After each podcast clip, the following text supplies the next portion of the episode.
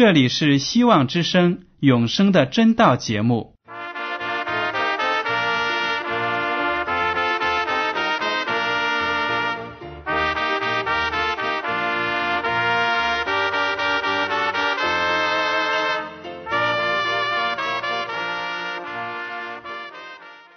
亲爱的听众朋友们，你们好，我是艾德，很高兴今天能和你们在永生的真道这个栏目中见面。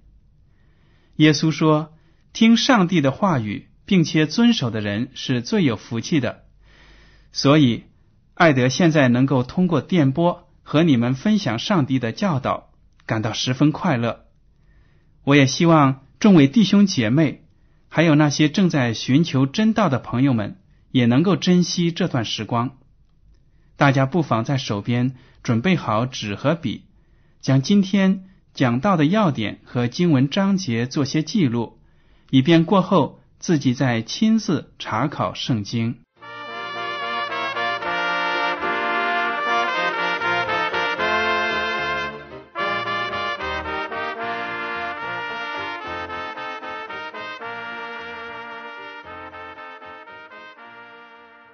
听众朋友们，今天我要和你们分享的题目是“世界的未来尽在梦中”。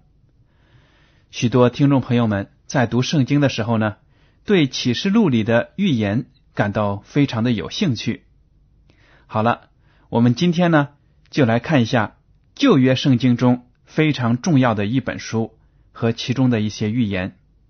这本书呢就是但以理书，在书中呢。记载了上帝给但以理的许多意象，这些意象呢，都预言着但以理之后的那些朝代王国的兴衰。因为我们都知道，我们的上帝是这个世界的主宰，宇宙的主宰，人类的历史呢，都控制在上帝的手中。以赛亚书第四十六章第十节。耶和华上帝这样说：“我从起初指明末后的事，从古时言明未成的事说，我的筹算必立定，凡我所喜悦的，我必成就。”这些经文说明，耶和华上帝从世界的起初能看到末尾。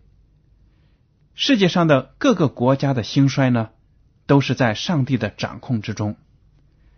尽管我们生活在二十一世纪的人呢，对社会的变化、世界局势的动荡，有的时候感到不安，但是如果我们明白上帝的旨意，信靠上帝的话呢，我们对这些外界的变化就不会那么惊恐了。我们就会以一个非常平静的心态去对待生活，而且能够。信靠上帝的带领。好了，这就是我们学习预言的目的。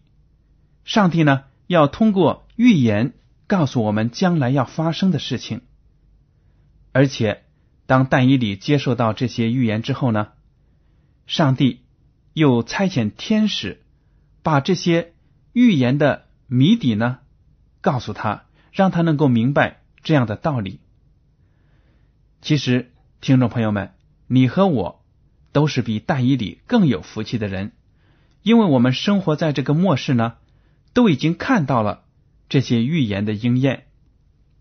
因为这些预言中所讲述的国家呢，在历史上都已经产生了，而且许多已经消亡了。我们现在通过任何一本公正的、客观的历史教科书呢，都能够验证。上帝的预言的真实性。好了，今天我们来看一下什么是世界的未来尽在梦中。我们每个人都会做梦，有的科学家研究，人呢几乎每个晚上都会做梦，而且不止一个梦。哎，你可能会说了，有的时候我醒来觉得没有做什么梦啊，睡得挺香的。其实啊，科学家说了，那些梦已经被我们忘记了。圣经里就记载了这样一个有趣的故事：巴比伦帝国的国王尼布加尼撒有一天晚上做了一个怪梦，他被在这个梦中见到的景象呢给吓醒了。他深深的感觉到这个梦的意义呢不同凡响，但是令他恼火的是呢，他就怎么也记不起这个梦的细节了。这个故事呢，就记录在《但以理书》的第二章。我在今天的广播里呢，就不再一字一句的念这个故事了，而是把故事的梗概讲给大家听。遇到关键的句子呢，我会照原文读出来，请大家过后阅读《但以理书》第二章中的详细的情节。根据历史学家的研究，我们知道。巴比伦是个非常古老的、优秀的文明。巴比伦帝国也是当时世界上最强大的国家之一。它非常的繁荣、昌盛、富足，和中国古代的那些君王呢差不多。尼布加尼撒王当然呢希望自己的帝国能够世世代代、永永远远的延续下去。我们知道，中国的秦始皇呢。曾经要寻求长生不老的药，为的是呢，让自己的统治能够永远的存在。尼布加尼撒王也是这样子。有一天呢，他就想起了这个问题：如果我死了，我的帝国会变成什么样呢？带着这样一个没有答案的问题呢，尼布加尼撒王就昏昏沉沉的睡着了。他做了一个梦。见到了一个闪闪发光的庞大无比的人像，尼布加尼撒王被这个塑像和其后发生的故事呢吓得醒了过来，他就叫人把所有的术士，还有那些观天象的、占卜的、算命的和解梦的人都召集到宫中，那些巫婆神汉呢都给叫来了。那些术士听说王要他们解梦，就说：“王啊，请您把梦告诉我们，我们一定给陛下解释出来。”没想到尼布加尼撒王发怒了，他说：“梦我已经忘了，你们不是说会跟那些神仙交通吗？你们一定知道我做了什么梦，快快告诉我他的意思。”否则呢，你们统统会被处死。这下子呢，那些术士们被难住了。这些术士啊，在巴比伦王国被称为是非常有智慧的人，因为他们起到了人和神之间交通沟通的桥梁的作用。说他们会通灵，跟那些神呢打交道。当然，我们基督徒都知道。这些神呢，根本都不存在，其实就是撒旦魔鬼愚弄世人而编造出来的。他们一下子就被难倒了，他们就对王说：“世界上没有任何人可以满足王的要求。你不告诉我你梦见了什么，我怎么能够解释给你听梦的意思呢？”于是呢。尼布加尼撒王就命令官兵把所有的这些所谓的聪明人、哲士、算布的，还有解梦的，全都给抓起来，等待死刑。不但是一个人死，而且要满门抄斩。但以理和他的三个朋友也属于哲士，属于有智慧的人物，因为他们是为尼布加尼撒王出谋献计的。但是但以里和他的三个朋友，还有其他的一些信奉耶和华上帝的人呢，他们不是那种装神弄鬼的、看天象算命的，他们所得到的智慧呢，是从耶和华上帝那里来的。所以呢，这个官兵也来抓他们，因为他们也属于那些给国王出谋献计的。但以理不知道是什么缘故，他就问清楚了。但以理想了想，就对官兵说：“你们去转告尼布加尼撒王，求他给我一些时间，我就可以给陛下解梦。”尼布加尼撒王听了之后呢，就同意了，但是他要求第二天就要知道答案。但以理回到了住处，和他的三个朋友同心向上帝祷告，希望上帝能把尼布加尼撒王做的梦和其中的奥秘呢显示给他。果然，当天晚上，上帝在意象中呢就将一切。显示给了他，这就显明了我们圣徒向上帝祷告的功能、祷告的作用。凡是我们真心祈求的事情，上帝就一定能够满足我们的心愿，满足我们的要求。我们来看一下但以理是怎么样向上帝祷告的。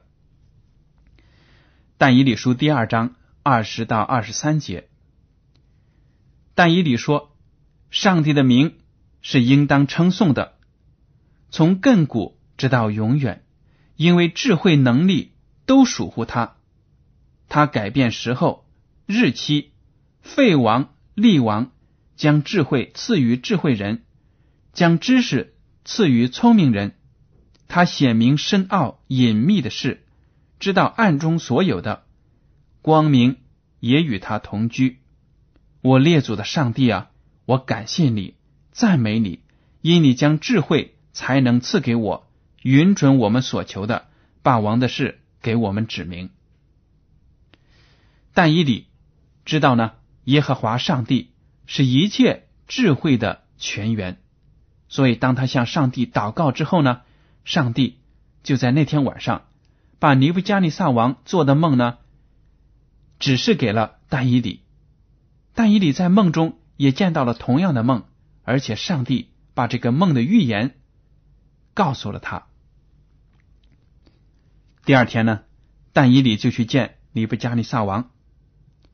第二十七到二十八节这样说：但以理在王面前回答说，王所问的那奥秘事，哲士用法术的、术士关照的都不能告诉王，只有一位在天上的上帝。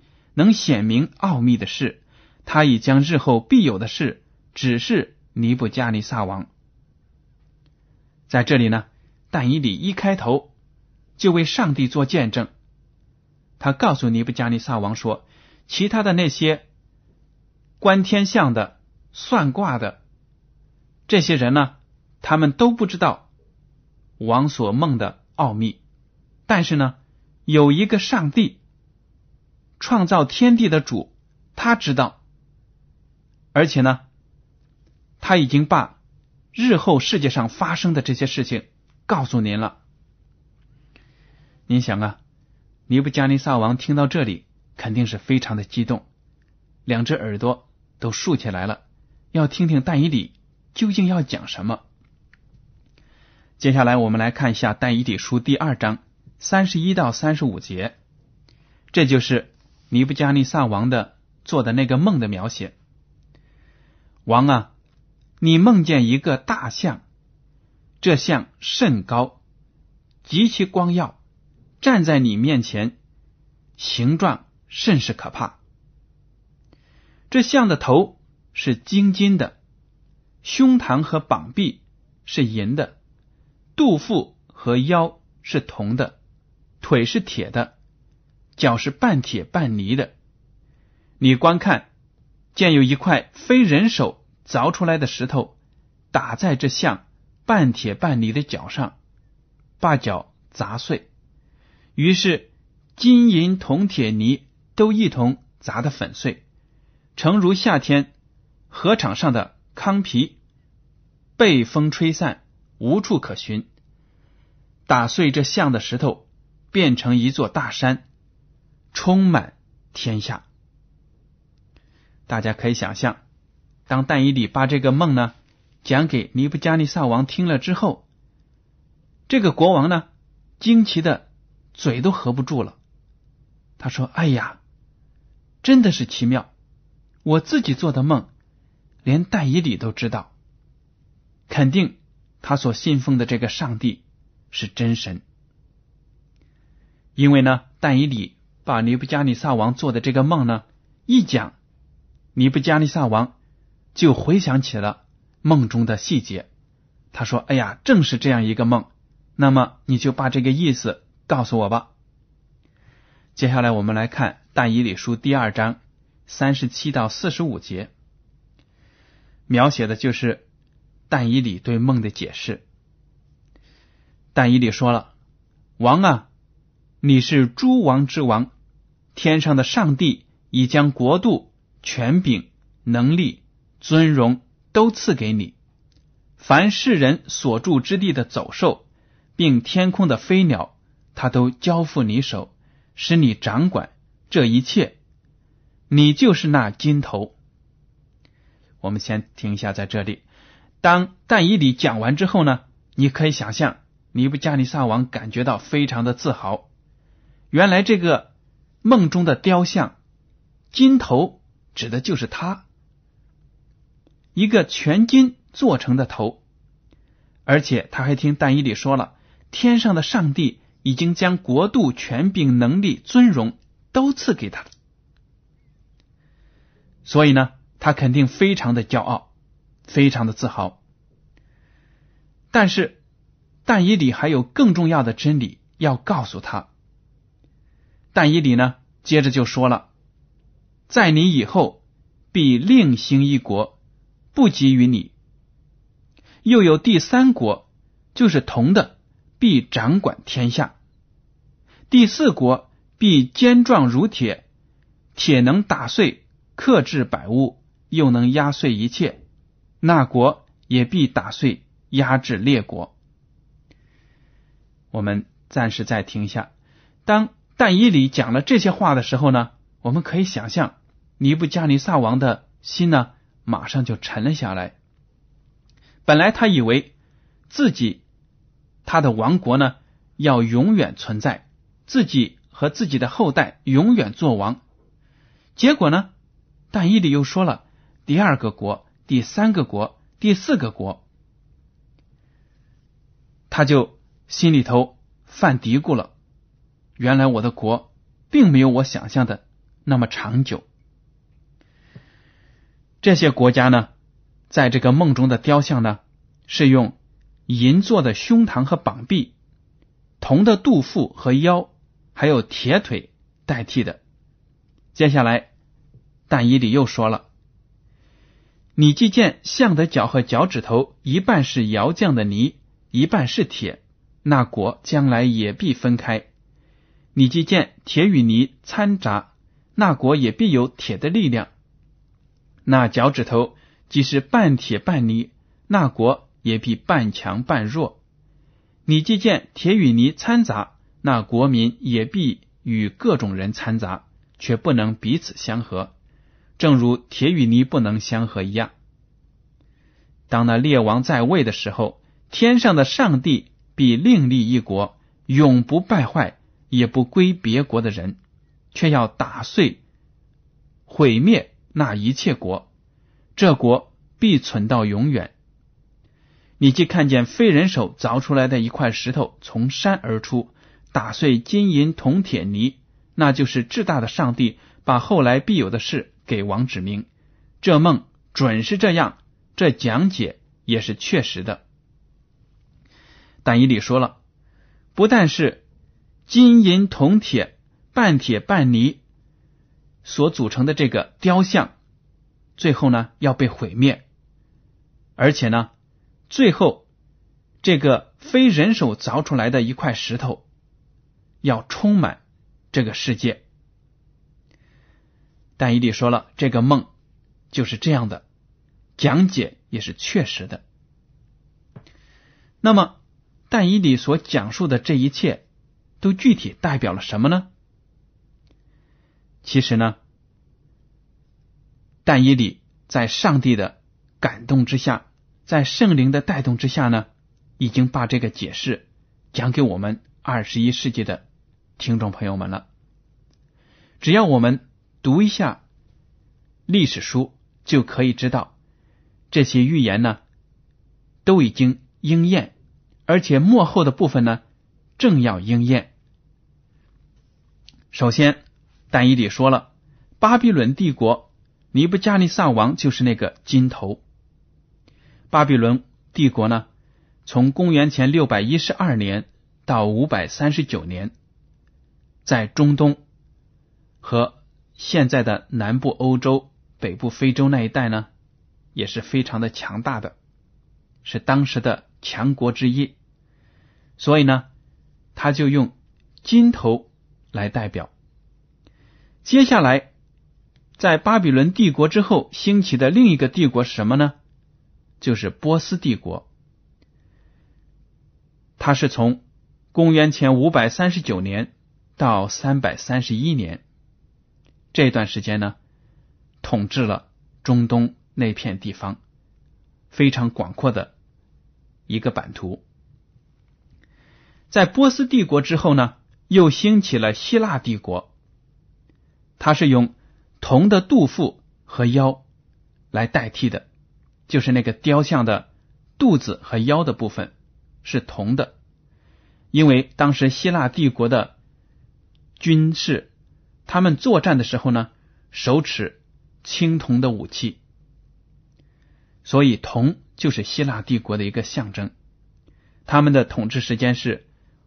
公元前三百三十一年到公元前一百六十八年，接下来又有一个帝国兴起，是用雕像的铁腿来代表的。铁呢，我们都知道比金银铜都要坚硬，但是它的价值呢就不值金银铜那样子昂贵了。所以这个帝国呢，按照历史。顺序我们可以知道是罗马帝国，它从公元前一百六十八年到公元后四百七十六年。罗马帝国呢，他的军兵出战的时候，手执的是铁的盾牌、铁的刀枪，所以呢，非常的勇勇猛。接下来我们再来看一下，用半铁半泥混合做成的脚。代表什么呢？它就代表罗马帝国瓦解之后而分裂形成的现在的欧洲各国，也就是从公元后四百七十六年至今。我们都知道，现在的欧洲呢建立了一个欧盟，想要使分裂了好多世纪的欧洲呢联合起来。我们看是。这个世界的局势，欧洲呢要统一，他们要统一政府，要统一货币。一个欧盟的国家的公民呢，可以到另一个欧盟的成员国的任何一个地方居住、生活、工作，似乎是没有了边界。似乎呢，欧洲的国界是越来越小，越来越淡薄了。但是呢？圣经上说了，这些铁与泥掺杂的，就说明呢，这些欧洲的国家，它的实力有强有弱，实际上也是如此。上帝的话语是真实的，在现在的欧盟啊，不是每一个国家都是一样的有钱、经济发达，也不是所有的国家军事力量都强盛。只有一些大的国家呢，军事力量还有经济起到主导的作用，其他的小国家只是一种附属的。而且我们看得出，在政治舞台上，并不是每一个国家都有非常强硬的说话的态度和立场，也只是那些大国有这样的能力。所以，上帝预言了欧洲呢。虽然想统一，但是他们却不能够完全的统一平等。有的国家强，有的国家弱，不管他们怎么样的掺杂，费尽力量的要融合，还是不能够做到。圣经说了：“你既见铁与泥掺杂，那国民也必与各种人掺杂，却不能彼此相合，正如铁与泥不能相合一样。我们如果拿铁和泥来融在一起，造一个器具，在我们人来做呢，根本是做不成的。铁和泥两种不同的材料，怎么都不可能混合在一起。确实是如此。欧洲呢，不管那里的人、那里的王室还是民主政府怎么想联合，都不可能做到完美的结合。上帝就是这样预言的。大家可以观看现在的世界局势，还可以凭着信心知道呢，将来不管怎么样，欧洲都不可能达到人为的那种完美的结合。而且呢，我们知道我们生活在世界的末日了，因为不光是这个雕像，还有一个不是人手建造的国，天上的上帝必另立一国。永不败坏，也不归别国的人，却要打碎、灭绝那一切国，这国必存到永远。上帝的国呢，将永远的长存。这块非人手从天外飞来的石头呢，指的就是耶稣基督和他的国。在圣经中多次讲到，耶稣就是我们的磐石。当他第二次复临的时候呢？人类的历史就要完结了，我们的历史书呢就可以合上了。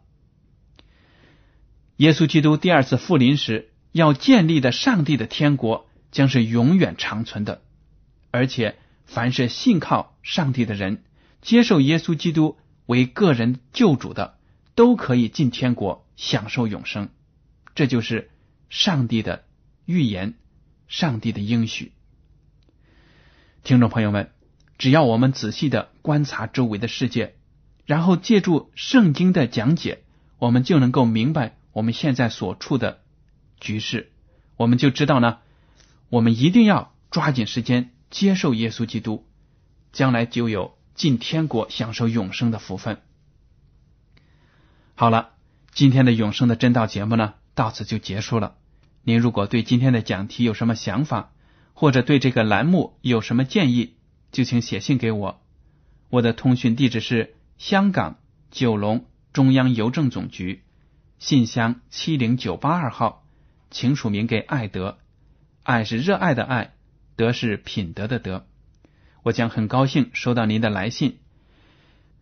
好了，爱德，感谢您收听今天的广播。愿上帝赐福你们。我们下次再见。